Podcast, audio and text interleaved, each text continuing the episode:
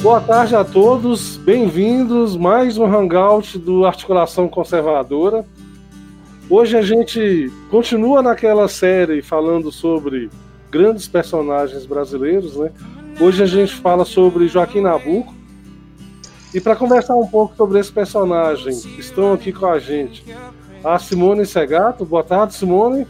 Boa tarde, Antônio. Boa tarde, professor Juliano. Boa tarde, pessoal de casa. Bem-vindo, Simone. E o professor Thomas Juliano, mais uma vez, gentilmente participando aqui com a gente. Boa tarde, professor. Boa tarde, meus caros. Boa tarde, audiência. Prazer estar aqui. Prazer é todo nosso. Ah, professor, é, o personagem nosso hoje é Joaquim Nabuco. A gente vai falar, falar bastante sobre a vida política dele, né? A importância dele nesse período é, do Império, né?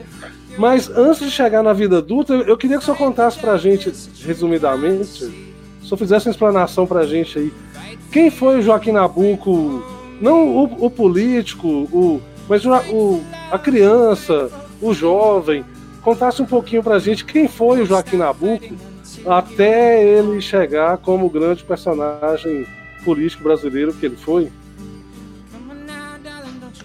Perfeito.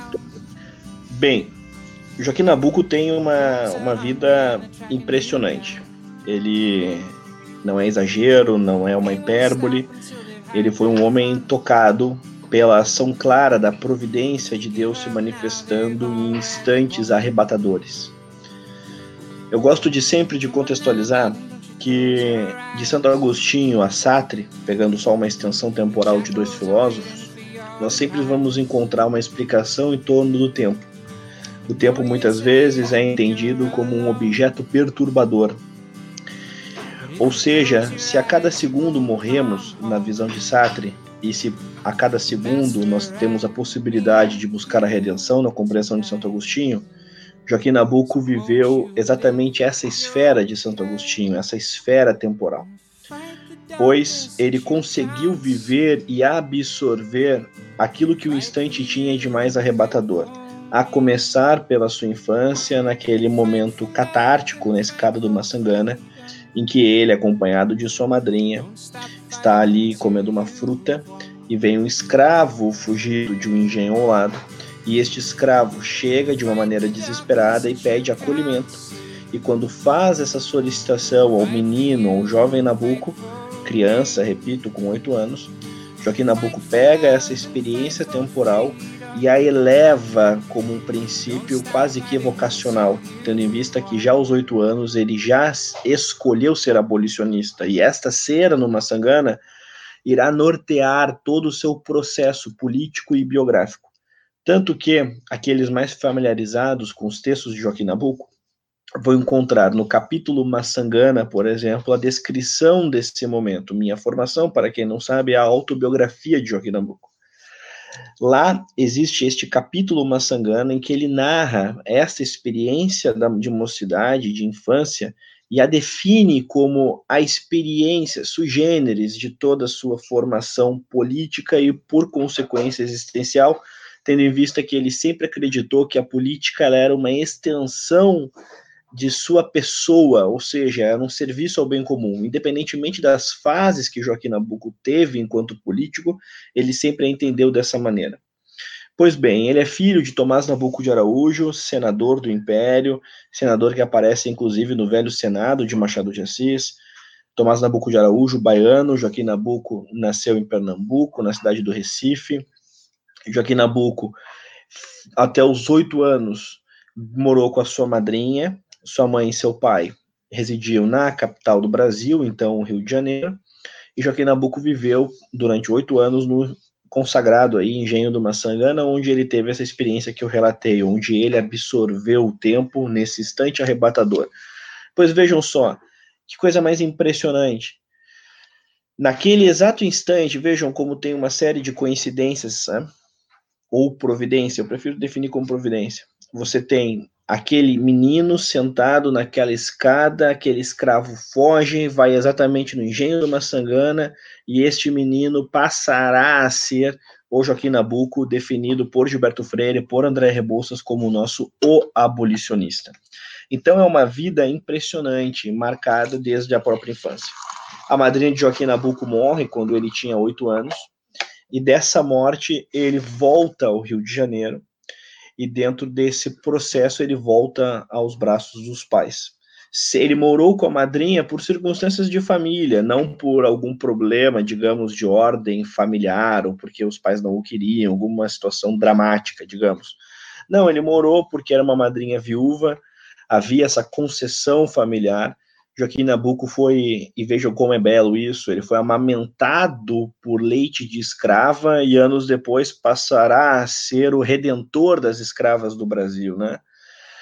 O, o seu pai, Tomás Nabuco de Araújo, foi, em certa medida, um abolicionista também, um abolicionista de primeira geração. O movimento abolicionista no Brasil ele se consagrará na década de 80 do século XIX mas Tomás Nabuco de Araújo, Perdigão Malheiro, Visconde do Rio Branco e outros são de uma geração anterior de abolicionistas. Prepararam, digamos, a antessala desse movimento. Joaquim Nabuco é formado em Direito, nós tivemos em um determinado momento da história Joaquim Nabuco, Rui Barbosa e Castro Alves como colegas de turma, vejam que turma impressionante esta. Vamos ter tido em Joaquim Nabuco um advogado um tanto quanto uh, impreciso em matéria profissional, pois ora ele era um abolicionista, ora ele viajava e tinha uma vida diletante, ele viveu algumas oscilações existenciais, foi conhecido à sua época como Quincas o Belo, ele gostava de moda, ele foi capa de cigarro, ele foi o autor de O Abolicionismo na década de 80, que depois ele vai entender que é uma obra de militância, uma obra menor, é uma obra que perde a sua validade, digamos, atemporal, mas foi, sem dúvida alguma, o grande escrito de combate para, pela causa da abolição da escravatura. Então, enfim, a vida de Nabucco foi basicamente esta. Quando ele tinha próximo dos 40 anos, ele se casou, e dentro de todo esse processo de vida, quando ele se casa, ele começa uma aproximação, já aos 40 anos, do catolicismo, que resultará na sua conversão, e ele morrerá, isso a gente atesta em seus diários, escrevendo inclusive sobre milagres de missa que ele assistia. Então, Joaquim Nabuco de uma vida um tanto quanto impressionante, da escada do Massangana, o homem que relatava milagres em seus diários. Vejam, ele não estava relatando milagres independentemente se a pessoa acredita ou não, mas só para deixar isso bem grifado, ele não estava relatando milagres na, digamos assim, uma maneira pública. Aquilo ali era uma coisa íntima. Vi essa situação no seu diário. Ele não imaginou que em 2019 um Thomas Juliano iria mexer no diário dele. Aquilo ali era uma coisa íntima. A história tem esse momento e, e esse tipo de exposição que é um tanto quanto fascinante e ao mesmo tempo perturbadora. Porque quando a pessoa passa a ser um fato histórico consagrado em um determinado objeto, ela perde muito de, de, sua intimidade. Tanto que nos diários de Joaquim Nabuco a gente encontra ele falando até mal da mulher do Oliveira Lima.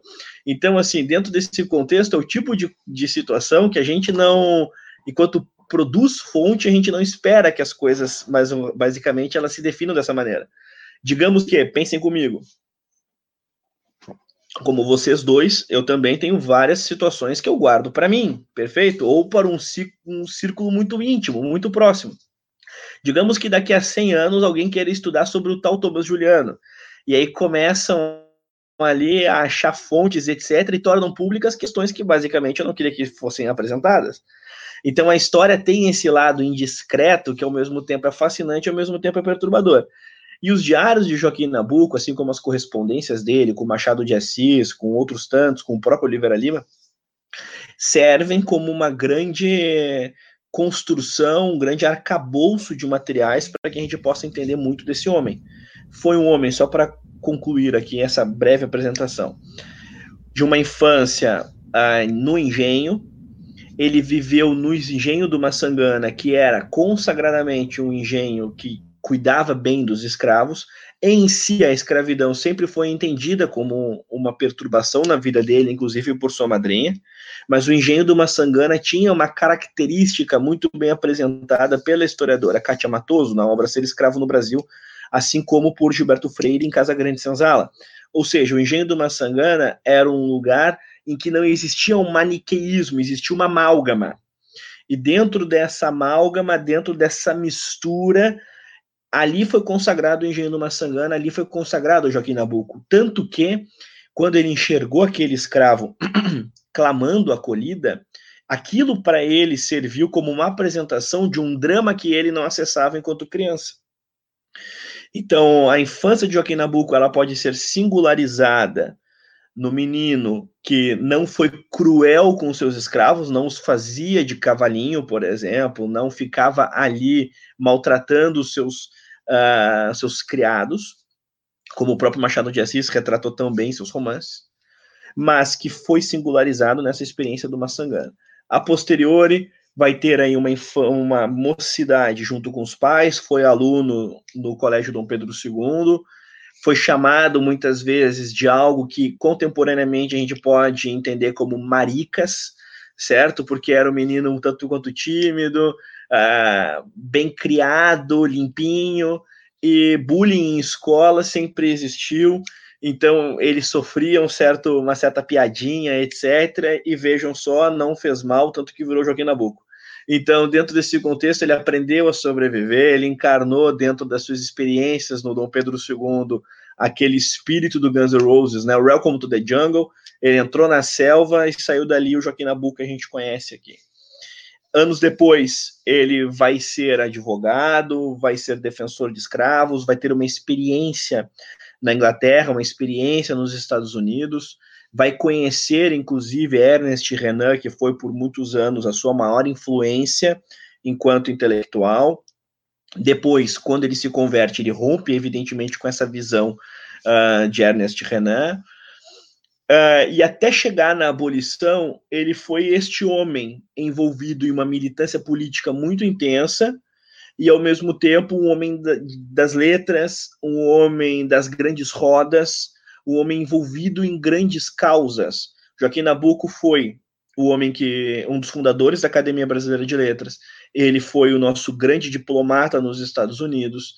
Ele foi o abolicionista de nossa história. Ele foi um homem importante do Partido Liberal, ele foi um conservador importante, ele foi um intelectual importante, um historiador importante. Então é um homem de muitas faces. Nós poderíamos aqui conversar só sobre o Joaquim Nabuco, historiador, que aí nós pegaríamos, por exemplo, o Estadista do Império e Balmaceda, enfim, as suas obras de história, e iríamos aqui, olha, com muita calma explorá-las poderíamos falar só do Joaquim Nabuco abolicionista, iríamos pegar ali toda a sua articulação com os abolicionistas ingleses, com os abolicionistas brasileiros, e iríamos esmiuçá-las. Enfim, para concluir, é um homem de muitas faces, de uma infância rica, mas de uma experiência catártica no Maçangana, de uma adolescência um tanto quanto intensa, de experiências em colégios, em experiências com uma mãe, com um pai que ele ficou oito anos sem conviver. Enfim, é um homem aí com diferentes uh, momentos, momentos importantes que moldaram o seu caráter e, por consequência, pautaram parte da política e da história brasileira em seu tempo. Você falou, ele foi colega de turma do Rui Barbosa, mas ele foi também amigo do Machado de Assis, né? Foi muito amigo de Machado de Assis. É interessante isso porque o Joaquim Nabuco é um pouco mais novo que o Machado, e o Nabucco, em um certo momento, escreveu um poema.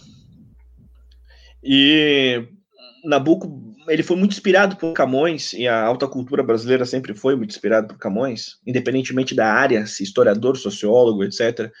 Camões sempre foi o norte, o norte textual, o norte estilístico, o norte temporal, enfim.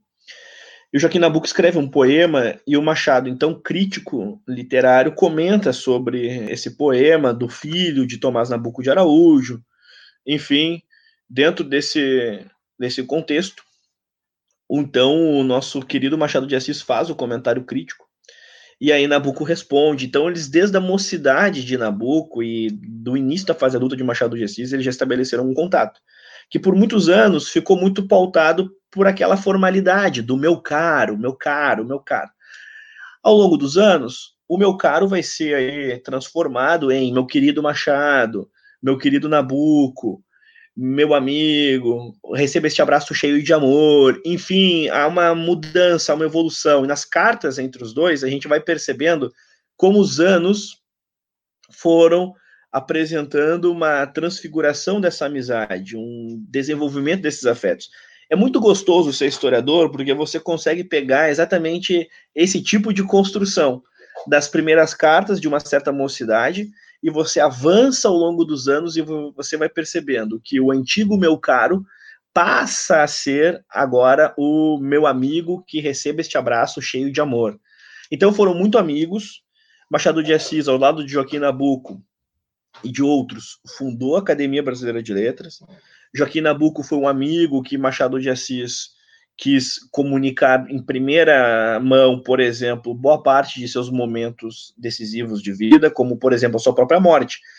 Machado de Assis estava muito bem assessorado por José Veríssimo na época, e Machado conta José Veríssimo, pediu que o primeiro amigo que fosse saber sobre a morte de Machado de Assis, a sua morte, portanto, tinha que ser Joaquim Nabuco. Machado de Assis e Nabuco vão partilhar luto, Nabuco vai ser consolado por Machado quando a sua mãe morre, ao mesmo tempo, Nabucco vai consolar Machado na questão da ausência, são dois temperamentos muito diferentes. Machado de Assis é um homem que nunca conseguiu encontrar-se com Deus. Nabucco, por outro lado, vai se converter, vai ser um homem que vai conseguir ter uma explicação existencial mais completa nesse, nesse aspecto. Então, são homens com temperamentos muito diferentes e que, ao mesmo tempo, vão se complementar. Então, há uma contínua ajuda um Machado que acolhe o amigo quando o amigo perde a mãe, o outro acolhe quando o amigo fica viúvo, o outro acolhe quando existe drama. Ao mesmo tempo, existe ali um certo, digamos, uh, conchavo entre os dois para, pois bem, quem eu quero escolher para postular uma vaga na Academia Brasileira de Letras. Então, existe esse certo conchavo que é natural dos relacionamentos em grandes instituições. Exemplo, ah, Machado de Assis especulando votar em tal, escolher, indicar tal, e Nabucco manifestando suas considerações, enfim, aquelas conversas informais que basicamente uh, existem. Então é um ambiente muito rico, é um conjunto de fontes que fala muito sobre essa amizade. E que, repito, não era uma amizade, digamos, uma amizade brasileira com as características mais anedóticas de uma amizade brasileira. Essa talvez eu colocaria, só para pegar um exemplo, a amizade de Manuel Bandeira e Gilberto Freire, perfeito? Eram amigos que foram para a boemia, tomaram cerveja, certo? Fizeram ali algumas coisas, algumas peripécias no Rio de Janeiro. Essa é uma amizade entre os dois. Nabucco e Machado, até por características, até pela idade com que se aproximaram e etc., e, e entre outras coisas, até pela conversão do próprio Nabucco, enfim, casamentos, os dois casados, já foi uma outra configuração. Então é um convívio muito rico e dá para a gente conseguir extrair muito da história do Brasil a partir dessa amizade, a partir dessas cartas trocadas. O Graça Aranha, para concluir, fez uma compilação dessas duas cartas. Vejam que interessante, o Brasil já teve em seu time diplomático, na mesma equipe, Barão do Rio Branco, Oliveira Lima, Graça Aranha e Joaquim Nabuco o mesmo Graça Aranha, supracitado, que organizou as correspondências entre Machado e Nabucco. O mesmo Graça Aranha que esteve lá na semana de 22. O mesmo Graça Aranha, que é um autor um ora odiado por muitos, ora amado por outros tantos. Enfim, a história do Brasil é uma história culturalmente muito rica. E a partir dos convívios e desses entrelaçamentos, a gente vai ali, sem dúvida, descobrindo muitas coisas que eu considero interessantes. Que luxo essa equipe diplomática, né? É, o, o, professor, a gente está falando de um, de um período da história onde a gente tinha basicamente dois grandes partidos, né? Os Saquaremas e os Luzias, os, o Partido Conservador e o Partido Liberal. E nessa época não era muito raro uh, várias dessas figuras é, começaram de uma maneira na política e acabaram terminando de outra. Por exemplo, alguns começaram no Partido Liberal, depois se transformaram conservadores. Até o próprio João Camilo, né, o historiador João Camilo de Oliveira Torres, num de seus livros, ele também confessa que ele meio que começa liberal e aos poucos depois ele vai se tornando conservador enquanto ele vai contando determinada parte da história. É, eu queria fazer duas perguntas, né? Na sua opinião, assim, primeiro, é, como que a gente pode explicar esse fato, já que havia dois partidos políticos apenas, mas eram, eram duas visões, a princípio, deveriam ser bem distintas, né? Cosmovisões, duas visões de mundo talvez bem distintas. E, e, por que essa, essa alternância né, na história de alguns desses personagens entre o Partido Liberal e Conservador? Se era apenas uma questão prática da política, da eleição, ou se era representava algum tipo de mudança na visão de mundo dessas pessoas, né? E a segunda pergunta, né, já fazendo parte da primeira, o Joaquim Nabuco, se ele foi liberal, virou conservador, se manteve liberal, como que foi essa trajetória dele na política? Perfeito. Vamos lá, né? Existem algumas coisas muito interessantes. Por exemplo, pensemos. O Partido Liberal Brasileiro, os Luzias, o Partido Liberal do Império, o Partido Liberal Histórico, clássico, ele tem entre seus fundadores um padre que foi o Diogo Antônio Feijó, regente do Império. Vejam, quão paradoxal é isso, né? Um partido liberal que tem, inclusive, entre as suas ramificações, um braço anticlerical, ao mesmo tempo tem aí em um padre uma de suas figuras mais expressivas. O Partido Conservador foi fundado por Bernardo Pereira de Vasconcelos, antigo liberal. Dentro dessas duas complexidades, dessas duas biografias, a gente já consegue ter uma certa antessala biográfica para demonstrar como eram os tipos humanos que ocuparam o ambiente político brasileiro naquele contexto. Pensemos, o movimento abolicionista nasceu no Partido Liberal. Todavia, todavia, as grandes leis de combate à abolição, todas elas foram pautadas por grandes conservadores, Visconde do Rio Branco, João Alfredo, Duque de Caxias. Então existe sempre uma situação em comum de que a política do império, ela foi uma política menos personificada em partidos e mais personificada em indivíduos. Porque nós vamos ter uma certa movimentação entre um lado e outro, um lado e outro. Pense, por exemplo, na biografia de Zacarias de Góes e Vasconcelos. Zacarias de Góes e Vasconcelos foi o advogado de Dom Vital. E não serve em várias instâncias como um conservador clássico, um saquarema clássico e ao mesmo tempo esteve com uma posição conservadora clássica naquele momento, defendendo Dom Vital na questão religiosa. Ainda, pensemos, Visconde do Rio Branco, um conservador clássico, autor, por exemplo, organizador da Lei do Ventre Livre, ele, ao mesmo tempo, era a figura política em oposição a Dom Vital. Então vejam, se Zacarias de Góes Vasconcelos é o advogado, defensor, o outro conservador clássico é o opositor, ou ainda José de Alencar, conservador, político, etc., além de romancista, enfim, opositor da, da Lei do Ventre Livre, um dos mais expressivos, Lei do Ventre Livre, organizada, como eu mencionei, por Visconde do Rio Branco, que foi membro do Partido Conservador. Então, a política do Império ela é uma política complexa, ela deve ser entendida a partir de uma série de circunstâncias. Primeiro, as situações do momento. Nabucco, por exemplo, começou no Partido Liberal, por quê? Porque o seu pai era um membro do Partido Liberal. Era natural fazer isso. Você já tem uma antessala, e Nabucco, durante boa parte da vida, ele vai defender medidas tidas como liberais. Por exemplo, ele vai defender uh, na questão da questão religiosa, ele vai ter uma posição não muito simpática a Dom Vital. Na, por exemplo, ele vai defender divórcio, ele vai ter uma posição no início de sua carreira, uma posição de um liberal. O liberal para aquele contexto de século XIX.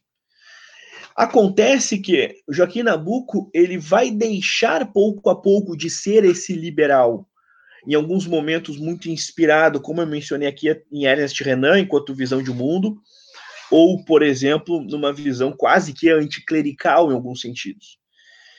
Joaquim Nabuco, ele será monarquista, ele vai morrer conservador, a monarquia vai morrer na história do Brasil com o Joaquim Nabuco conservador, tanto que o próprio João Camilo, mencionado por você, especula que talvez se tivéssemos um terceiro reinado, teríamos ali Isabel e Joaquim Nabuco como o presidente do Conselho de Ministros. Então, Joaquim Nabuco ele morreu conservador, ele morreu monarquista. A monarquia no Brasil ela vai se consolidar com a presença dele ao longo de toda a década de 80. Então essa transfiguração ela vai existir na vida dele, o que é muito importante que a gente contextualize. Ainda, vejam, Visconde do Rio Preto, dentro de toda a sua vida liberal e ao mesmo tempo com várias posições monarquistas, conservadoras. E eu citei ele por quê? Porque foi o último homem do império. João Alfredo, o chefe do gabinete de ministros naquele contexto da abolição, conservador. Então, a, a política deve ser entendida dentro dessas uh, ramificações. E o João Camilo, quando ele apresenta isso em Construtores do Império, ele apresenta exatamente o que? Aquela visão de alguém que, como a gente muitas vezes escuta, como se os grandes méritos no que toca a dignidade da pessoa humana no Império fossem pautados por liberais. E o João Camilo se surpreendeu, como basicamente a gente acaba se surpreendendo, que os conservadores eles não eram intransigentes, eles não eram escravocratas, pura e simplesmente. Muito pelo contrário, nós vamos ter dentro do Partido Conservador do Império abolicionistas, homens pautados justamente nesse tipo de respaldo. Em contrapartida, nós vamos ter aí sim uma base do Partido Conservador escravocrata, intransigente. Nós vamos ter isso aí assim como a gente vai ter uma parte do Partido Liberal escravocrata e transigente. A política brasileira, naquele contexto, isso até hoje, isso nunca mudou, ela é um, ela é um local que não é feito para amadores. A diferença é que no século XIX nós tínhamos estadistas, nós tínhamos uma elite política, nós tínhamos aristocracia, nós tínhamos um, uma política de homens que buscavam também a virtude. Hoje é uma situação bem diferente. E hoje, quando eu estou dizendo, aí é os últimos 50 anos da história do Brasil, sem ser hiperbólico, poder até aumentar esse prazo. Então, é diferente a gente perceber algumas, algumas mudanças. Então, é nesse contexto. Ponto 1. Um, havia uma maleabilidade, uma movimentação, havia um fluxo. Ponto. Vamos ter biografias que sintetizam muito dessa complexidade. Zacarias de Góes Vasconcelos, o próprio Joaquim Nabuco, Visconde uh, do Rio Branco, Visconde do Rio Preto, uh, por exemplo, os mencionados aqui, Bernardo Pereira de Vasconcelos, Padre Diogo Antônio Feijó, nós vamos ter esse tipo de transição. Então, é, é esse o contexto bem importante que eu considero. Por fim, a própria biografia de José Bonifácio, em um certo sentido, os seus, por exemplo, seus projetos para o Brasil também dizem muito dessa complexidade. Ou seja, um homem que defende uma tradição, defende um conservadorismo, mas ao mesmo tempo não é um reacionário, não está fixo em uma marcação abstrata de um tempo e de uma realidade, pois o conservadorismo não é isso. O conservadorismo é o diálogo com três tempos. Ou seja, eu não vou construir um futuro, mas em contrapartida, eu vou, a partir do presente, vivê-lo bem, para amanhã viver, consequentemente, bem em diálogo com as experiências que passaram. Então, um diálogo com os três tempos, sendo que o diálogo com o futuro não é a ser construído, mas a ser, em um certo sentido, preservado, defendido. Então, nós vamos ter essa concepção de conservadorismo, vamos, inclusive, em Bonifácio, que ao mesmo tempo tinha que, pela sua própria missão naquele contexto, pensar no futuro, e com Nabucco não foi muito diferente. Nabucco pensava no presente, dialogava com o passado, mas em contrapartida já pensava, nossa, como é que vai ser o Brasil de amanhã? E tinha que especular e tinha que desenvolver alguma coisa que outra, até o momento em que ele se viu deslocado do Brasil. E foi quando ele sai. Porque já não tinha mais espaço para ele, ele já era associado com uma imagem anacrônica. Ele deixa de ser aí esse conservador e ele passa a ser uma figura tratada por seus opositores quase como um reacionário, coisa esta que ele nunca foi. Então é um tema complexo, é porque a política brasileira no século XIX ela teve muitas movimentações, muitas instabilidades, não foi um terreno pacífico, mas dentre tudo isso, precisaremos entender o que? Ela precisa ser compreendida sempre por indivíduos. E quando a gente compreende essa política por indivíduos, a gente começa a perceber uma grandeza política na história brasileira que é nos embasbaca. vide algumas das biografias que citei aqui. Posso fazer uma pergunta? Claro, por favor. É, é que eu, eu, queria saber como é que foi a ruptura dele com, com a religião e depois a reconversão dele, porque eu achei bem interessante que uma época da vida dele, ele negou bastante a, a religiosidade e depois ele volta. Eu queria saber como é que foi é, a ruptura dele e depois a reconversão. Não sei se deu para entender. Bem, perfeito. Uh, ele não teve uma ruptura formal, aquela situação de apostatar. Ele foi alguém criado dentro do engenho do Maçangana com a presença católica. Ele lembra bem, por exemplo, de todo o enterro uh, de sua madrinha, lembra das escravas, por exemplo, rezando o rosário. O capítulo no, no Minha Formação em que ele descreve a morte de sua madrinha é belíssimo. Então, Nabucco ele viveu em um ambiente católico. Todavia, o seu pai fez parte, por exemplo, de uma tradição brasileira que era dos católicos históricos, ou seja, amavam a igreja, em contrapartida não tinham uma vida piedosa.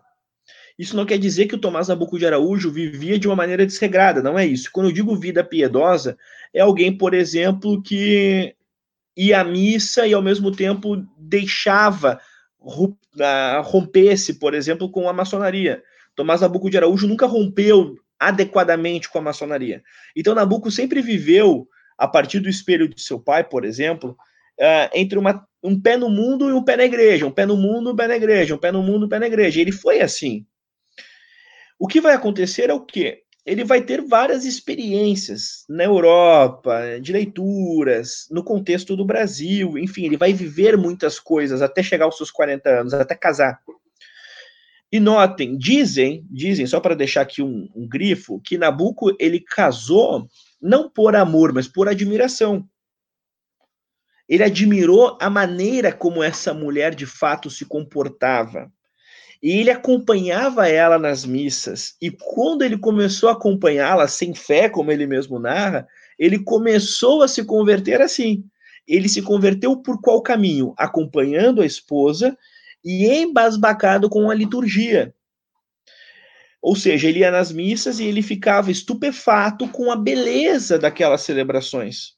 Antes disso, ele viveu uma experiência, ele ainda naquele contexto, um católico histórico, um quase agnóstico, ele de ter em 1888 encontrado o Papa Leão XIII. Ele sentou com o Papa Leão XIII, falou do contexto do Brasil, ele foi ao encontro do Papa e quando ele encontrou aquele homem, como ele mesmo descreveu, aquele homem vestido de branco, ele não sabia, o próprio Nabucco diz assim, eu não sabia, mas ali já existia uma expressão de fé em meu coração. Então, Joaquim Nabucco ele viveu essas experiências que foram decisivas para sua vida católica, pois Nabucco depois ele vai ser no bom sentido do termo um carola.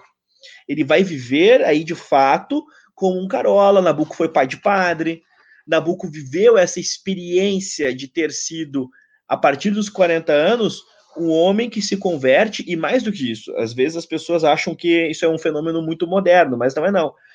No século XIX, início do século XX, um homem como Joaquim Nabucco se converter, ele era alvo de piada, chacota, ele perdeu coisas assumindo um testemunho público de fé. Pois Nabucco assumiu esse testemunho, escreveu um livro sobre a sua conversão, chamado Desejada Fé. Então é um homem que a partir do seu casamento, ele começou a levar a existência de uma maneira mais ampla. Antes disso, ele foi em alguns momentos um pouco boêmio, ele sempre foi muito discreto nisso, uh, mas ele não era um homem de escândalos, mas como ele era um homem muito bonito, muito admirado, etc., ele viveu muito desse deleite. Ele era conhecido em seu tempo como Quincas o Belo, então ele era de fato um homem que fascinava. Já disse isso aqui, ele foi capa de cigarro, capa de cerveja. Ele era uma figura pop. Ele tinha um sex appeal diferente. Então, dentro desse ambiente que o Joaquim Nabuco viveu, aos 40 anos, eu acho que, de fato, percebendo que tudo aquilo, todo aquele conjunto de certezas que ele tinha, queda do império, falecimento de seu pai, já anos antes, já não tinha mais aquela causa de existência, de vida, que era a abolição, a abolição foi resolvida. Então ele parou naquele momento e se viu em um limbo. Vejam, eu não tenho mais nada para dar no mundo em um certo sentido. Tudo que eu tinha, eu consegui resolver no meu tempo. Nabucco foi um privilegiado nesse sentido, mas ao mesmo tempo ele viveu esse drama. Ele resolveu todas as suas grandes causas e ao mesmo tempo seus grandes amores ficaram pelo caminho, por exemplo, a própria coroa brasileira. Então ele viveu esse instante de perturbação. E onde é que ele encontrou refúgio? Ao invés de encontrar, por exemplo, na depressão, no niilismo ou em alguma artificialidade, ele encontrou na fé, no casamento, na constituição de uma família. E ele aí viveu seus últimos uh, ah, 20 anos dentro desse tipo de experiência, atuando ainda na política brasileira como diplomata, etc., mas viveu essas experiências de fé a partir principalmente de seu casamento. E é muito interessante porque nos diários de Joaquim Nabuco, a gente encontra ele descrevendo até como é que ele vai pedir Dona Evelina em casamento. Então, assim, é muito interessante. Aí tá assim, pedi, vou pedir em casa, vou pedi-la em casamento. Aí tem a data. É interessantíssimo. Você consegue encontrar isso. E como eu disse, pai de diplomata, pai de padre, pai de romancista, ele ainda conseguiu pelos filhos apresentar muito dessa extensão de todas as suas experiências. A Carolina Nabuco inspirou até o Hitchcock, o grande diretor de cinema, foi inspirado pela Carolina Nabuco. Então, esse Joaquim Nabuco pai também é uma figura interessantíssima, pois os seus filhos, inclusive na diplomacia, inclusive no catolicismo, inclusive na literatura, ampliaram algumas das facetas de Joaquim Nabuco, pois ele foi tudo isso. Foi o católico, foi o diplomata, foi o romancista e etc. É interessante, interessante. Essa, essa conversão dele, vamos dizer assim, existe alguma relação com a mudança é, política? Assim, a, é, se tornar conservador e ter se convertido, existe alguma relação entre esses dois fatos ou, ou na sua opinião, não? Eu acho que sim, mas mais como um elemento de tristeza, sabe? Eu gosto de comparar muito com uma situação, eu não sei se vocês dois, mas enfim, a audiência de maneira geral, se já perderam alguém que vocês tenham amado muito. Um irmão, um pai, uma mãe, um marido, uma esposa, enfim, perder alguém que você ama muito. E Nabucco amava muito a coroa do Brasil, e ele viveu aquele drama de ter perdido isso dentre outros falecimentos, outras situações difíceis de sua vida. E eu acho que ele mostrou uma força que basicamente nem todos têm, na verdade, pouquíssimos têm, que é no momento de dificuldade, de dor, de dor intensa, de dor derradeira, ele parou e redirecionou seu caminho. Ao invés de mergulhar na fossa, usando uma linguagem bem coloquial, ele fez uma outra coisa. Ele elevou-se. Então, o que ele fez foi, com a queda da monarquia brasileira, que para ele foi um golpe, um golpe duríssimo, ele vai fazer o quê? Ele vai redefinir alguns princípios de sua existência, pois ele viu, vejam só, né, aquela máxima do evangelho, de que vale o mundo se basicamente eu não vou conseguir nada disso na eternidade, não é? Qual, quais são os valores do tempo terreno na comparação com a eternidade? Eu acho que foi isso que ele começou a, a meditar e acompanhado de uma mulher virtuosa, é aquela máxima que as populares gostam de repetir e tem muito fundo de verdade. Que é o quê? Uma mulher elevada eleva um homem. Então, Nabucco foi um privilegiado, ele casou com uma grande mulher, uma mulher discreta, uma mulher que tinha o tom e a medida que ele precisava. Então, Nabucco foi um privilegiado, ele viveu essas duas faces. Um grande drama em sua vida, e ele ainda vai, a partir desse drama, ele vai ter uma crise financeira drástica, ele vai ter experiências bem difíceis, bem no início de casamento. Ele aplicava mal uh, dinheiro, ele era um homem, vejam, ele não era um, um homem que um gastador, mas em contrapartida, ele não era um homem que entendia muito de economia, pois ele errou muito em compras, em trabalhos e etc. Ele foi um grande abolicionista, mas não era um grande economista, não. Então, dentro desses erros e etc., ele viveu experiências muito difíceis. E dentro de toda essa mistura de tragédias, enfim, dificuldades, interpéries, ele fez o quê? Elevou-se. Ele não buscou na igreja um refúgio, ele só quis acompanhar sua esposa. Só que um homem do gabarito dele, o que ele fez? Ele foi acompanhar de coração aberto, intelectualmente honesto. Ele entrou, viu, começou a observar, acompanhar, acompanhar, acompanhar. Daqui a pouco foi se confessar e daqui a pouco ele está lá comungando e botando no seu diário a primeira vez que ele comungou depois de muitos anos. Então, acho que basicamente dá para sintetizar essa conversão de Joaquim Nabuco dentro desse tipo de espaço. Professor, é... você quer falar, Simone? Ah, eu, se, se, eu puder, não sei se responder agora, mas depois, no momento mais adequado, eu queria saber um pouco mais sobre a carreira dele é, diplomática. Porque eu vi que tem. É bem interessante, porque até os, o Roosevelt, né, que tinha um, muito apreço por ele, eu queria saber mais sobre isso, se puder, não sei se agora ou depois, no momento. Quando quiserem. A vida de Nabucco como diplomata foi uma vida de grandes feitos, de grande respeito. Ele atuou em várias situações importantes, em contextos como a Inglaterra, em contextos de marcação de fronteiras no Brasil. E ele viveu uma época em que o Brasil não era um anão diplomático, como o Brasil foi chamado há alguns anos. Ele viveu uma época do Barão do Rio Branco, meus caros. Ele viveu uma época do Oliveira Lima. Ele está nesta grandeza, ele está nessa prateleira de grandes diplomatas. E foi diplomata porque cuidou das nossas fronteiras, conseguiu expor muito bem a qualidade de nosso país, a qualidade cultural, era um homem fluente em diferentes línguas, era um homem com literatura, era um homem com bagagem, era um homem educado e ao mesmo tempo não era um homem afetado, um homem, digamos, aquela situação vazia de um esteticismo paupérrimo ou artificial, muito pelo contrário. Joaquim Nabuco era um homem que conseguiu cativar de Roosevelt aos abolicionistas ingleses em anos antes e conseguiu justamente exercer isso como sendo ele, sendo ele. E que que era, quem era ele? Era um homem, evidentemente com as suas limitações, mas era um homem com cultura, era um homem com vontade de fazer essas coisas. Ele gostava do que ele fazia. Ele gostava. Isso é muito diferente. Isso a gente percebe em qualquer área. É muito diferente quando alguém gosta. Aquilo ali exala, aquilo ali assim, saem todos os poros da pele, que a pessoa gosta do que ela faz. E Joaquim Nabuco era este homem. E é uma das definições que o próprio Roosevelt acaba dando, é justamente isso, esse tipo de fascínio que o Joaquim Nabuco acabava promovendo. E ele fez parte, repito, de uma geração de diplomatas brasileiros, que é uma geração que, assim, como é que eu posso dizer? É como se quem gosta de futebol, o pessoal fala muito que a maior seleção da história do Brasil é a Copa de 70. Ali é esse time da diplomacia, nossa Copa de 70 da diplomacia.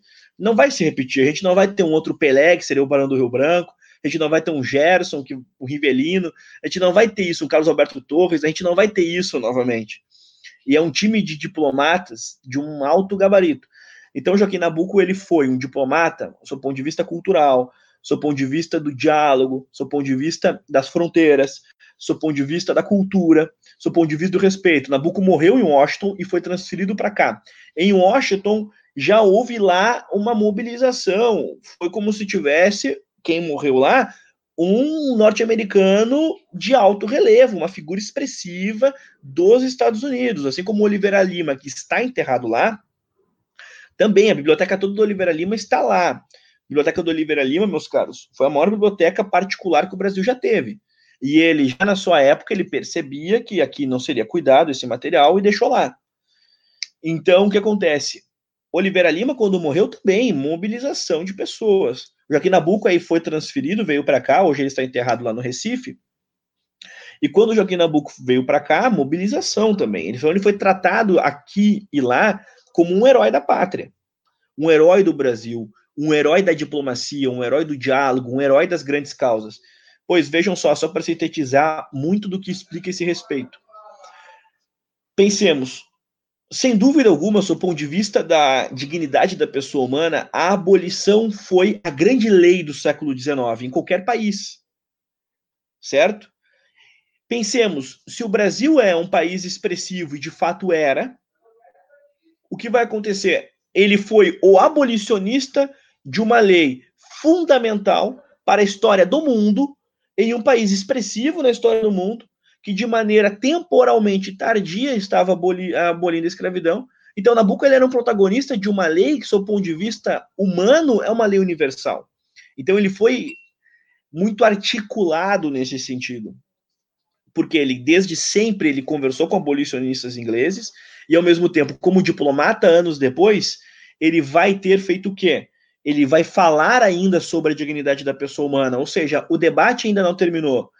Essa dignidade pode ser ampliada, de que maneira? A partir do pan-americanismo, a partir de tais, tais, tais medidas, e então, enfim, existe um contato, uma linha humana que não se rompeu. Então, é dentro desse contexto que eu colocaria ele como diplomata, ou seja, uma continuidade de um Nabucco abolicionista, ao mesmo tempo com uma especificidade muito interessante, que é a especificidade de um homem que, naquele contexto, como abolicionista e como embaixador, nós estamos falando de um homem agora convertido, diferentemente de outra época, enfim, tem todo esse contexto de um Nabucco cada vez mais adulto. Então, o Nabucco diplomata é um Nabucco ainda mais adulto, ainda mais refinado. Então, sempre, é que o Nabucco, o grande Nabucco intelectual, historiador, é o Nabucco diplomata. Antes era o Nabucco militante, o Nabucco da ordem do dia. Professor, eu, eu, eu ia fazer uma pergunta, mas eu vou abrir espaço aqui para um, um é, participante aqui do, do, do chat, o Rafael Lopes. Ele está perguntando aqui, no livro Minha Formação, no capítulo Maçangana, Joaquim Nabuco narra certas diferenças entre as fazendas do norte e as do sul no trato para com o escravo. Aí ele pede se o, é, você poderia citar algumas dessas diferenças, se isso existia realmente, né? Nós vamos ter a Kátia Matoso na obra Ser Escravo no Brasil, obra que eu já mencionei aqui, que eu indico a leitura. Ela vai apresentar o que? As especificidades do, dos engenhos. Nós vamos ter engenhos, por exemplo, em que o escravo tinha escravo ainda que escravos. Nós vamos ter engenhos em que a dieta alimentar daquele escravo ela era muito melhor do que um operário médio do Brasil na década de 30. Enfim, os engenhos no Brasil eles são muito complexos, e o que Nabucco apresenta ali é justamente uma antessala dessa complexidade, de que não há uma maneira padrão de você compreender como é que foi o processo escravocrata no Brasil, o processo de exploração da mão de obra do homem. Então, a escravidão no Brasil ela é complexa, vai ter aí especificidade, certo? Vamos ter aí diferentes maneiras de, de entender como é que essa exploração ela acontecia em tal nível de complexidade que nós vamos ter, por exemplo, até mesmo o chamado escravo social, que nada mais era que um escravo branco. Então, a escravidão no Brasil é uma história complexa, complexa. Evidentemente que vamos ter uma certa complexidade, mas uma certa padronização. O que, que seria uma certa padronização? O escravo, na maior parte das vezes, é ali um homem que veio da África, etc, etc, etc. Existe uma padronização. Mas dentro dessa padronização, há uma especificidade que precisa ser bem entendida. E o Nabucco faz o que ali? Já apresenta, a partir do seu empirismo, essa complexidade. É, esse livro, da, não sei se é esse livro, mas eu acho que é essa historiadora mesmo, é Kátia Matoso, né? Ela, ela estudou, acho que até o, a alimentação dos escravos, né? Ela tem uns, uns trabalhos muito interessantes sobre o assunto uma referência, leitura, para quem gosta do tema, se interessa, etc., é uma leitura obrigatória. Ela leu aí 17 mil cartas de alforria para escrever o Ser Escravo no Brasil, e que eu sempre indico, eu sou quase como, assim, um homem que, é, eu acho que eu mais indico o trabalho dela do que o Desconstruído Paulo Freire, por exemplo, sabe? Eu falo mais de Ser Escravo no Brasil de qualquer coisa que eu já tenha escrito. Qualquer lugar que eu vou, eu chego no lugar e falo: vocês conhecem a palavra de ser escravo no Brasil? É basicamente isso que eu fico fazendo, sabe? Eu sou um anunciador, um profeta de ser escravo no Brasil, porque eu acho que é um tema necessário, fundamental, e ela consegue escrever uma obra com diálogo com fontes e, ao mesmo tempo, com nível de erudição ao mesmo tempo, acessível. Dá para um leitor sem muito contato com historiografia pesada ter esse tipo de, de leitura. Ao mesmo tempo, aquele que gosta de trabalhos braçais, do ponto de vista intelectual, também vai gostar, porque a obra atende esse tipo de público. É muito difícil uma obra historiográfica fazer exatamente isso aqui. que é o que o João Camilo também consegue fazer muito bem, que é uma obra erudita e ao mesmo tempo acessível. Isso aqui é muito difícil de fazer. O Nabucco, por exemplo, em um estadista do Império, ele não consegue fazer isso. A obra é maravilhosa, mas é uma obra erudita. Você precisa ter muita leitura antes de chegar em Estadista do Império. Então, o João Camilo consegue fazer o seguinte: que uma pessoa que nunca leu sobre positivismo pegue uma obra sobre o positivismo no Brasil e leia. A Kátia Matoso também consegue fazer isso, dada a simplicidade e ao mesmo tempo o nível de erudição que ali reside. Então, recomendo com muita, com muita ênfase, muita ênfase. Ah, ô professor, cê, cê, desculpa, eu tinha que ter feito uma pergunta antes, eu acabei me esquecendo e cronologicamente vai ficar meio é, fora da ordem. Mas o, o Joaquim Nabuco, né, ele se insere nesse como um do, uma das referências, né, o, o abolicionista é, tem um, um, acho que talvez seja um dos primeiros, uma das primeiras defesas que ele faz como advogado de um escravo que estava sendo condenado, estava sendo acusado de ter é, assassinado, eu não lembro quem, se foi alguém da, da polícia, alguma coisa assim, e ele, e ele faz a defesa no sentido de, de legítima defesa. É, eu não lembro direito, só podia contar para a gente, por favor? Bem, Nabucco se notabilizou, até vou estender essa resposta, não no sentido de falar muito, mas no sentido de. para falar um pouquinho de como é que ele atuou nesse processo de advogado de escravos ou de alforriados. O que Nabucco ampliou foi ele entendeu que existia uma dignidade ali que era agredida, que era a dignidade da liberdade da pessoa humana. Então, ele vai sempre, como advogado, usar esse tipo de princípio. Ele vai entender o que é a justiça, ele vai entender o que era o meio termo, meio termo na definição de Santo Tomás, ou seja, eu entendi me pesquisei e com sinceridade eu fui muito atrás de A, fui muito atrás de B e cheguei ao meio termo, ou seja, uma definição a partir desse tipo de processo de choque. Enfim, Nabucco vai fazer isso. Então, por exemplo, essa defesa que o notabilizou, que não foi a única, ela foi uma defesa em que ele foi pautado justamente por isso. Uma vez que o escravo havia matado agredido, enfim, seu antigo senhor, Nabucco vai fazer o quê? Ele vai escorar o seu princípio do direito dentro daquela visão de que, notem, existe uma dignidade da pessoa humana, existe uma liberdade, e o escravo, enquanto escravo, ele pode ser uma vítima e um algoz. Ele não ignora a capacidade do homem ser algoz mas em contrapartida existe uma antessala para isso, que é o fato de que ele já é uma vítima em si, uma vítima social. E dentro desse tipo de percepção é que ele vai defender alguns alforriados, alguns escravos algumas pessoas que não tinham condições à época de conseguir ali a proteção legal. Então esse foi o princípio de sua maneira de exercer o direito. Neste caso, que é um caso célebre, nós estamos falando de um crime, de um assassinato, e dentro desse crime ele conseguiu ali proteger este homem justamente do seu ponto de vista do que? Da liberdade, da dignidade da pessoa humana, da legítima defesa, dos maus tratos, no meio termo. Então, Nabucco, ele sempre foi alguém escorado na alta filosofia, escorado em Santo Tomás, escorado em princípios de justiça, em princípios aristotélicos. Ele foi escorado nisso e ele vai fazer sempre essa defesa, inclusive vai fazer o seu próprio abolicionismo, exatamente dentro desse princípio, que é o quê? Vejam, nós estamos falando sempre das consequências, mas e as causas? A consequência é o assassinato, mas e a causa disso? Então, Nabucco foi um homem, um advogado que sempre vai ser, vai se preocupar com as causas, não com as consequências. Veja essa época, né? Os liberais sempre tentaram é, colocar nos conservadores essa peixe aí de, de escravocratas. E, quando, na verdade, como você mesmo, você mesmo já falou várias vezes isso, né? as principais leis abolicionistas vieram de gabinetes conservadores, desde, desde a lei de 1850, né? Mas sobre isso, eu queria a sua opinião, assim, de historiador e. Existem algumas, algumas pessoas dizem que esse processo no Brasil foi muito lento, né? De 1850 até a, a, a abolição realmente, você teve um espaço muito grande, assim. de quase 40 anos é, nesse, nesse intervalo. É, isso se deve assim, é, a quais motivos? Teria que ser dessa maneira mesmo? Né?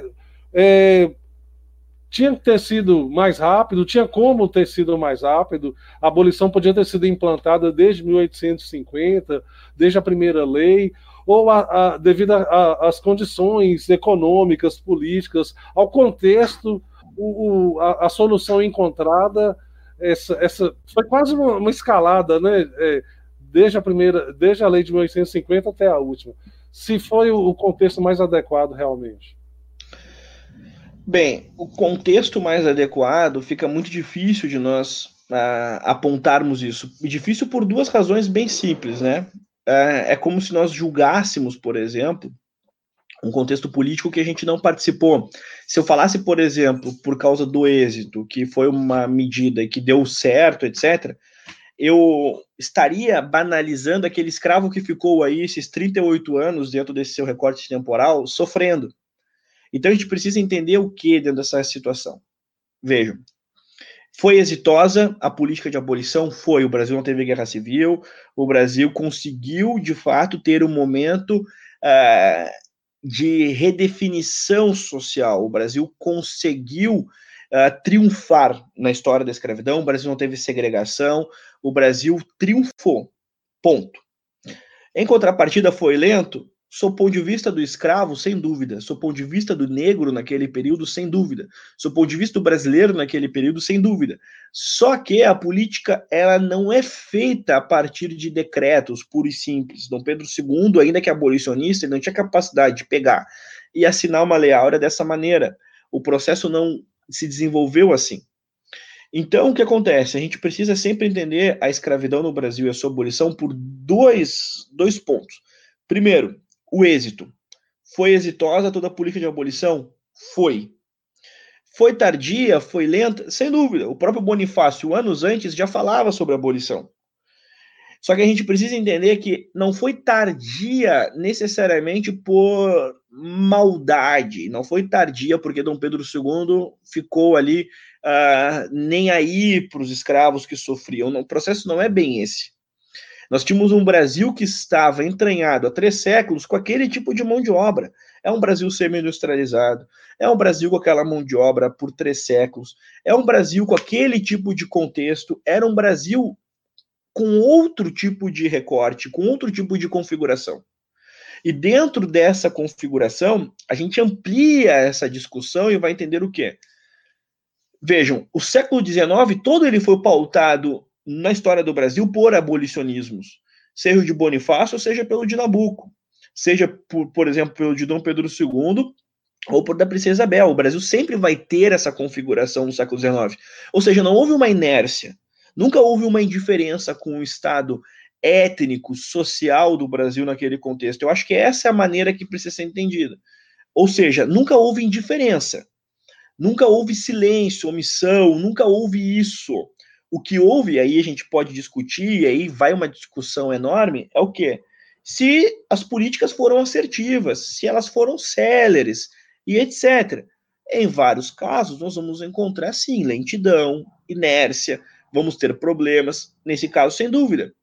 Porque a gente não pode é, se dar por satisfeito assim. Deu tudo certo, não houve guerra civil, não houve segregação, não houve nada. Tá, mas e aí? O que André Rebouças, por exemplo, apontou não foi feito e poderia ter sido feito. André Rebouças vai ter aperfeiçoado aquilo que Bonifácio falou anos antes, ou seja, o Brasil precisa de reforma agrária, o Brasil precisa de coisas importantes, o negro precisa ser incluído na história do Brasil, ex-escravo, etc, etc, etc. André Rebouças vai fazer isso. Não foi escutado. Então a abolição não foi exitosa no todo. Socialmente ela teve problemas. Agora, o dia da abolição, a inclusão étnica, a miscigenação, enfim, são fatos que marcaram a história do Brasil desde então e, de fato, mostram uma parte do triunfo. Mas a história, ela precisa sempre ser entendida de sua, pela sua maneira mais complexa. Não só triunfo e, ao mesmo tempo, não só derrotas. É como se fosse uma grande campanha, eu gosto de usar esse tipo de exemplo, uma grande campanha do Brasileirão, dos pontos corridos. Você tem 30 e poucas rodadas, 20 e poucas rodadas, sei lá quantas. E aí você, em alguns momentos, você vai empatar, você vai perder, mas no final você foi campeão. E a história da abolição foi assim, com várias derrotas, mas no final o Brasil foi campeão. O Brasil não virou um Haiti, o Brasil não teve problemas, digamos, de uma extensão como outrora o Brasil tinha tido uma, uma extensão ah, de uma complexidade étnica, de segregação. O Brasil não teve nada parecido com o que o Brasil teve antes, que foi o malês.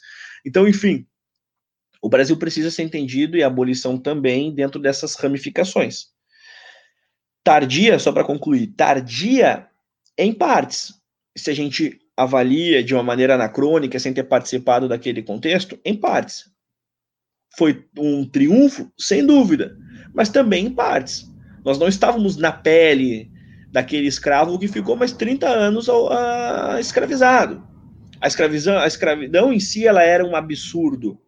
E ela era entendida assim, sempre foi entendida assim ao longo do século XIX. Só que ela sempre foi entendida assim não por todos os brasileiros, não por todos os políticos da elite brasileira e etc.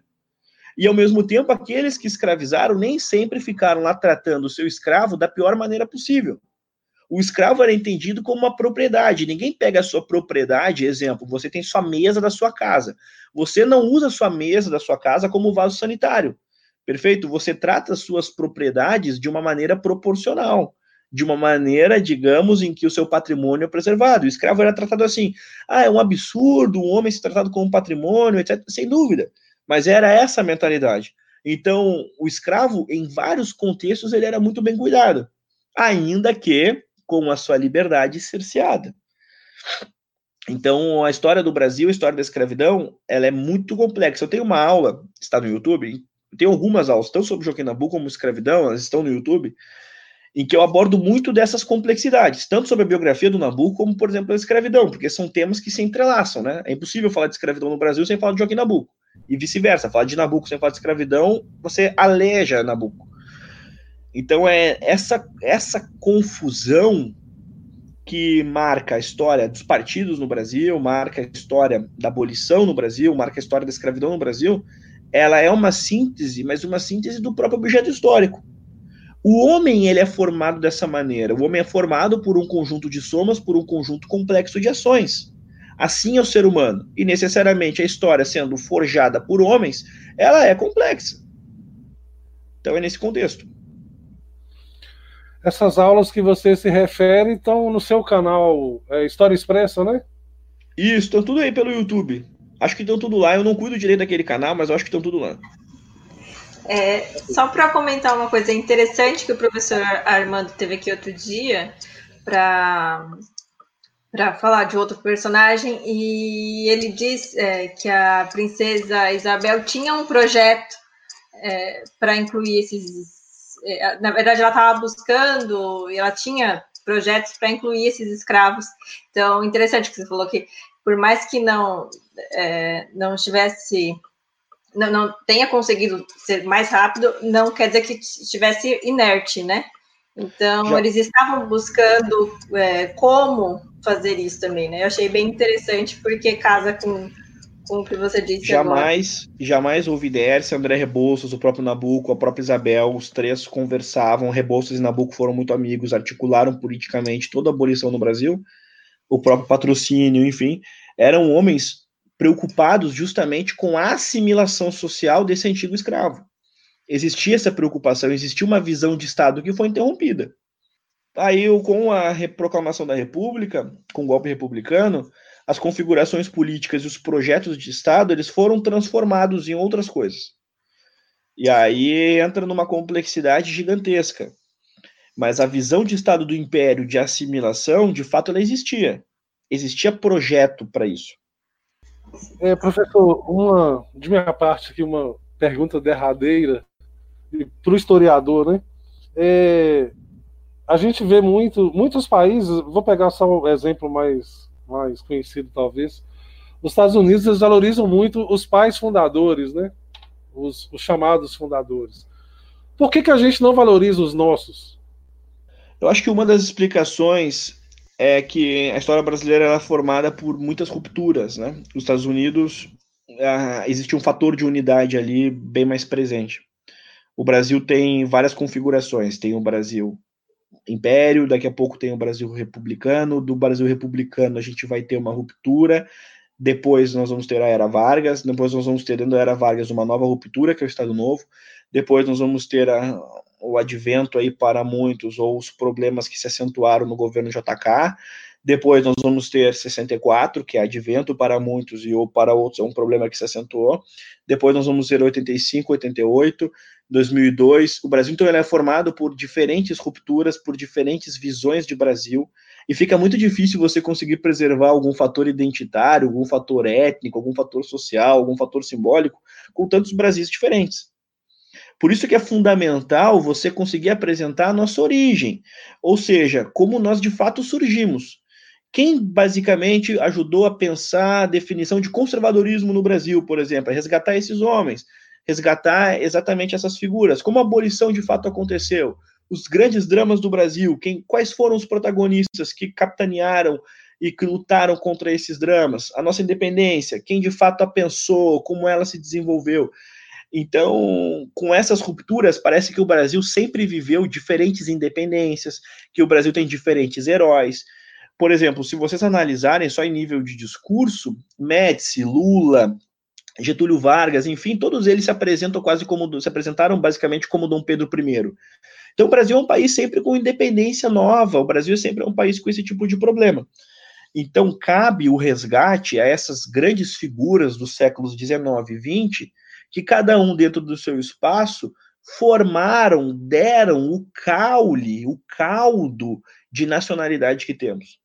Então, na comparação com os Estados Unidos e a comparação com o Brasil, é que lá não houve esse tipo de ruptura como aqui no Brasil. Aqui nós estamos falando de 15 Brasis completamente diferentes.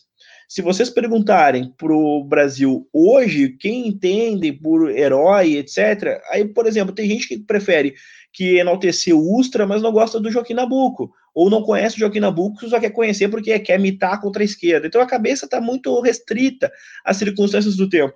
Veja, eu não estou sequer falando do Ustra, eu estou só usando um símbolo que serve porque as pessoas gostam muito de viver a temporalidade. E para te resgatar pai fundador, você precisa voltar um pouco. É um exercício de você retroceder. Você sai da ordem do dia, se foi torturador, não foi torturador, você sai disso e você vai lá para o século XIX, você volta no tempo e vai lidar com casos etc., que não rendem like, que não rendem lacração, que não rendem esse tipo de coisa. Você vai falar sobre o Joaquim Nabuco, você vai falar sobre outras coisas. Então, para resgatar pai fundador e esse tipo de imagem, você precisa, primeiro, deixar a ordem do dia, deixar a definição do seu momento de Brasil e voltar a quem de fato pensou essa nação. Então, você sai disso. Se você for perguntar na era Lula, ah, o brasileiro ideal, ah, é o Paulo Freire. Ou já o brasileiro ideal do governo, da imagem tal, é outro. E assim, não, fica muito difícil. Certo? Fica muito difícil. Então, dentro desse contexto, você perguntar, por exemplo, Bolsonaro, Bolsonaro, o Médici for um bom presidente, ele vai achar que sim. Perfeito? E talvez diga que foi o melhor presidente da história do Brasil. E vejam, eu gostei da presença do Médici. Isso eu como historiador.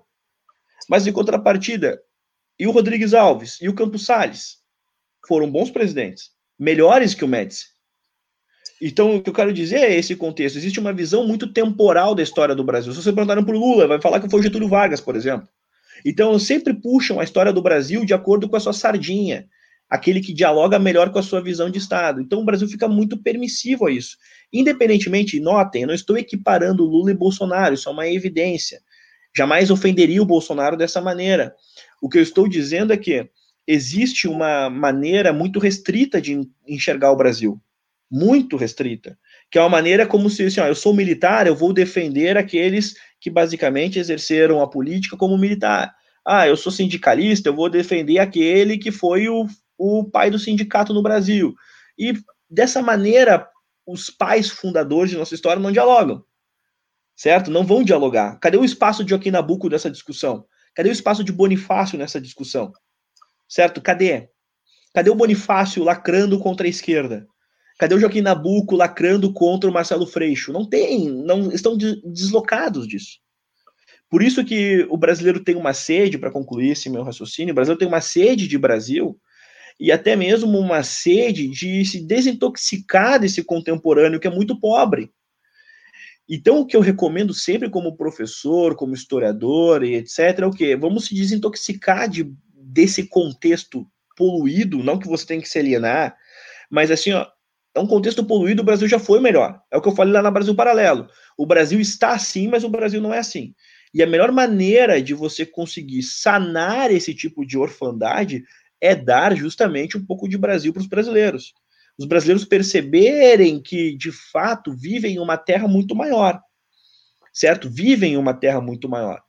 Em que, ainda que você goste, por exemplo, do Médici, mas você vai perceber que o Médici, na comparação com outros estadistas do Brasil, ele foi uma figura muito menor.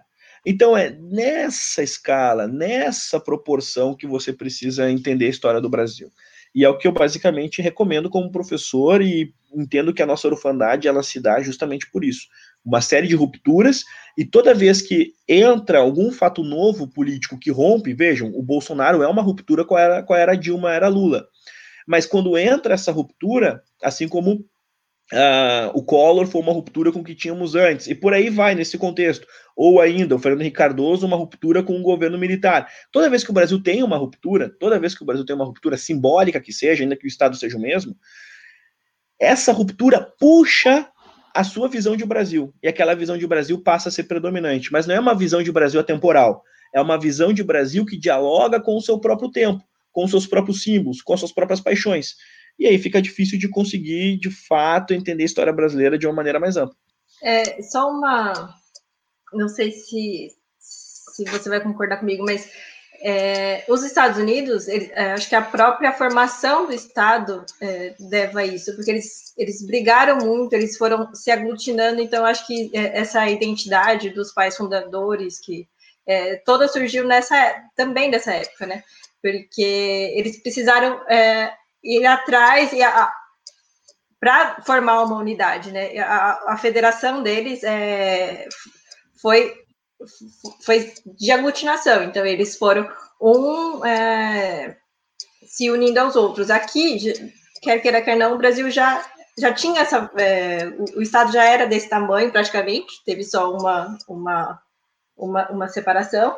É, então, acho que para manter é, as pessoas elas não, não, não, dão tanto valor. Aí tem essas, essas rupturas que você falou. Então o sentimento também é diferente, né? Quando você precisa brigar para ter um para ter algo, ou quando você já tem e precisa manter. Acho que não, não sei se eu consegui explicar direito o. Sim. O que assim, acontece. Fale, fale, desculpe. Não, era, era isso, é tipo o tipo de formação do Estado. Lá eles, eles, eles se uniram. Aqui já era praticamente isso. Então, talvez não, não, não venha, venha daí, tipo, a, a, o sentimento, né, de, de precisar estar unido e de, de buscar as, os seus ideais. Não sei se, se deu para entender o raciocínio. O que o Brasil, o Brasil vai ter uma série de conflitos desde a colônia, isso aqui nunca foi pacificado. Uhum. Certo? Colônias, vamos ter uma série de conflitos. No Brasil da independência, nós vamos ter uma série de conflitos. Então, a nossa unidade, ela não foi algo, vou botar assim, ó, enjaulado. Muito pelo contrário, o Brasil, o Brasil vai ter, para se ter uma ideia, a própria expulsão dos holandeses, a clássica expulsão dos holandeses na Batalha de Guararapes, ela é muito disso, ou seja, desobedecendo inclusive algumas ordens da coroa portuguesa, os brasileiros, os luso-brasileiros daquele contexto, se uniram aqui e começaram a expulsar os holandeses. O processo foi basicamente dessa maneira, tanto que o padre Antônio Vieira definia esses homens como os valentões. Então, o Brasil sempre foi formado por conflitos e por uma história rica em defesa de sua unidade, e ao mesmo tempo com nichos, núcleos, enfim, separatistas.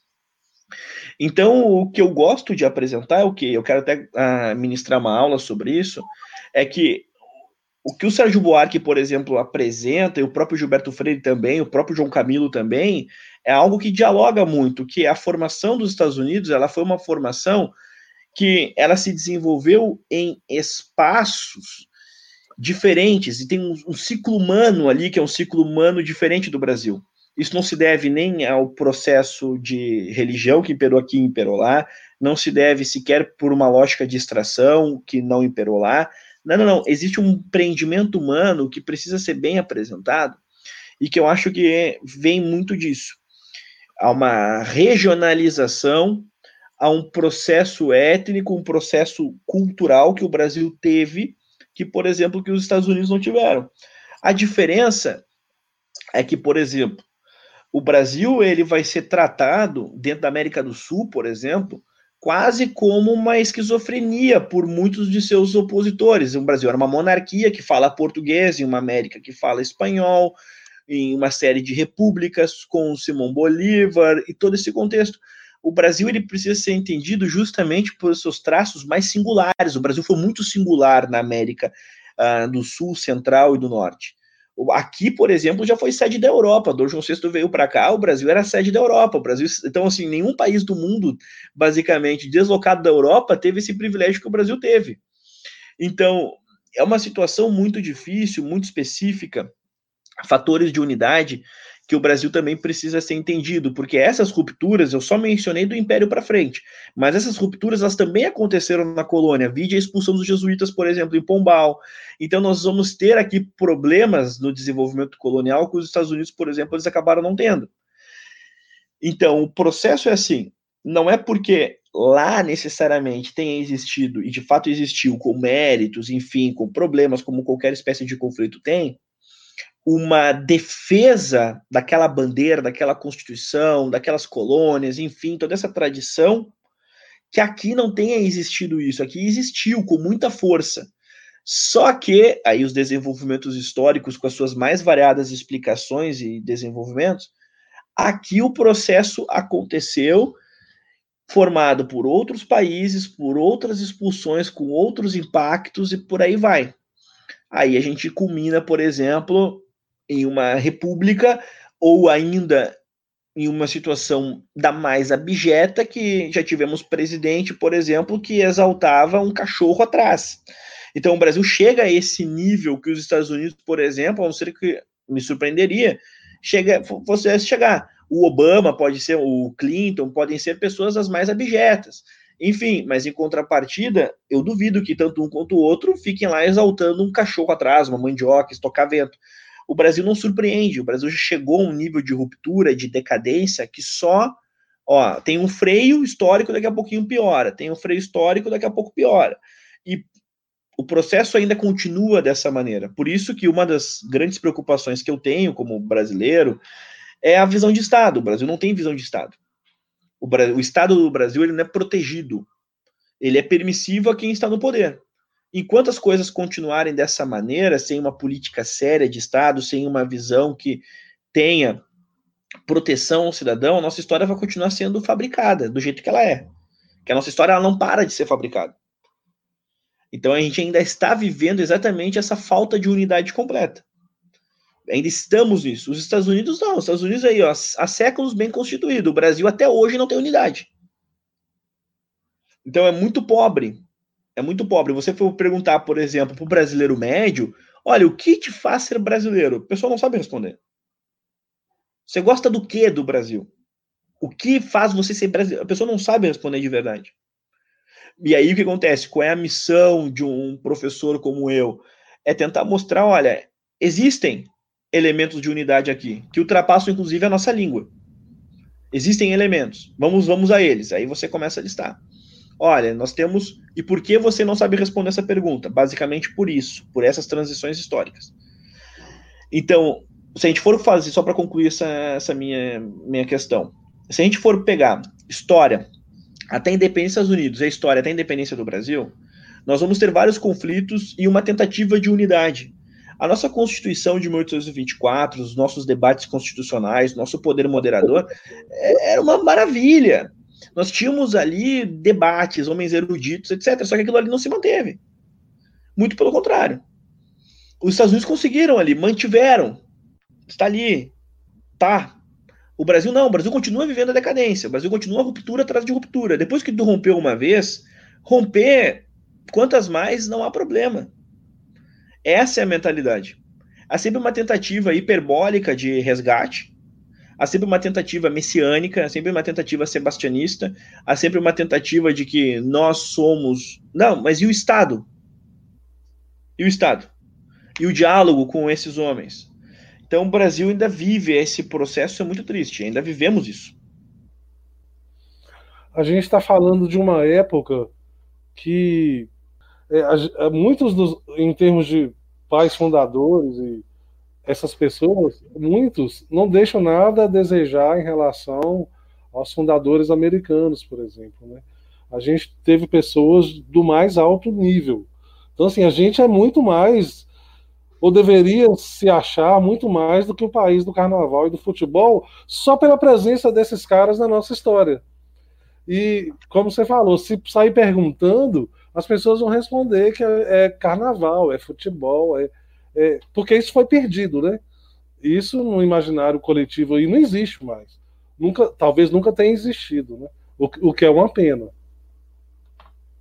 É, Simone, você queria falar mais alguma coisa? A gente pode encerrar? Como que é? Não, por mim está respondido. Tá. Obrigada. Tá é, professor, eu queria agradecer mais uma vez a sua colaboração, a sua presença, o seu esclarecimento, assim, é sempre aquela coisa que, como a gente aprende, né?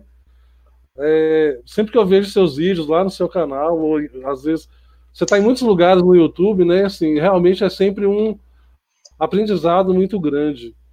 Então fica o convite. A gente tem outros personagens históricos aí, Bonifácio, o, o Bernardo Vasconcelos, né? Que você gosta muito também. Então, assim, fica o convite para você voltar aqui outras vezes, para a gente poder apresentar ou é, resgatar outras pessoas, outros personagens tão importantes quanto foi o de hoje, quanto foi o Joaquim Nabuco. Então fica aqui o nosso muito obrigado e o volte sempre.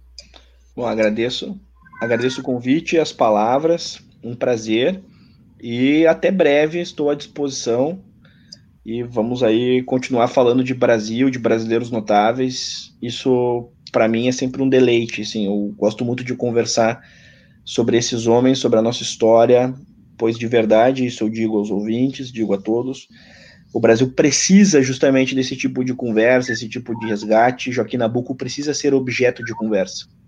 A gente precisa disso, disseminar esses homens, disseminar esses valores, valores humanos, pois o Brasil é reconhecido como um país de grandes belezas naturais e, infelizmente, pelos próprios brasileiros, as suas belezas humanas não são valorizadas. E o Brasil é um país de muitas belezas humanas. Então, essas belezas humanas merecem toda a preservação, memória e conversa. É, eu queria agradecer é, a presença aqui do professor mais uma vez. É a segunda vez que ele está aqui. A primeira vez é, foi justamente para falar sobre o Desconstruindo Paulo Freire, né?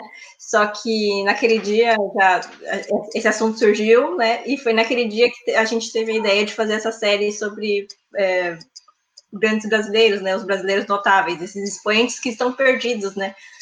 E eu queria agradecer também por causa disso, porque você foi uma inspiração também para essa série, tá? Deixar é, para as pessoas saberem, porque foi naquele dia que, eu, que a gente teve essa ideia. Muito obrigada mais uma vez, eu gostei muito e até breve, sempre que quiser, é, o canal está aqui aberto para receber as suas aulas, né, que são tão legais e importantes para a gente. Muito obrigada para todo mundo também que está assistindo a gente hoje. Boa Obrigado. Tarde. Fico feliz, fico feliz de ter semeado alguma coisa boa aí. Pelo menos uma coisa ou outra que presta a gente tenta fazer. Que bom, fiquei feliz. Muito com obrigada. Certeza, professor, com certeza, professor, você é um de nossos inspiradores também. É, queria agradecer então a presença de todo mundo, a participação de todo mundo. Acompanhem também né, o, o canal do professor Thomas Juliano. Vocês encontram vários vídeos dele no canal dele, em outros canais. E a gente recomenda porque realmente é sempre uma aula diferente, é sempre um aprendizado diferente. Obrigado a quem estava aí assistindo, quem vai assistir, ouvir depois o nosso podcast. Continuem com a gente que tem mais coisa boa por aí.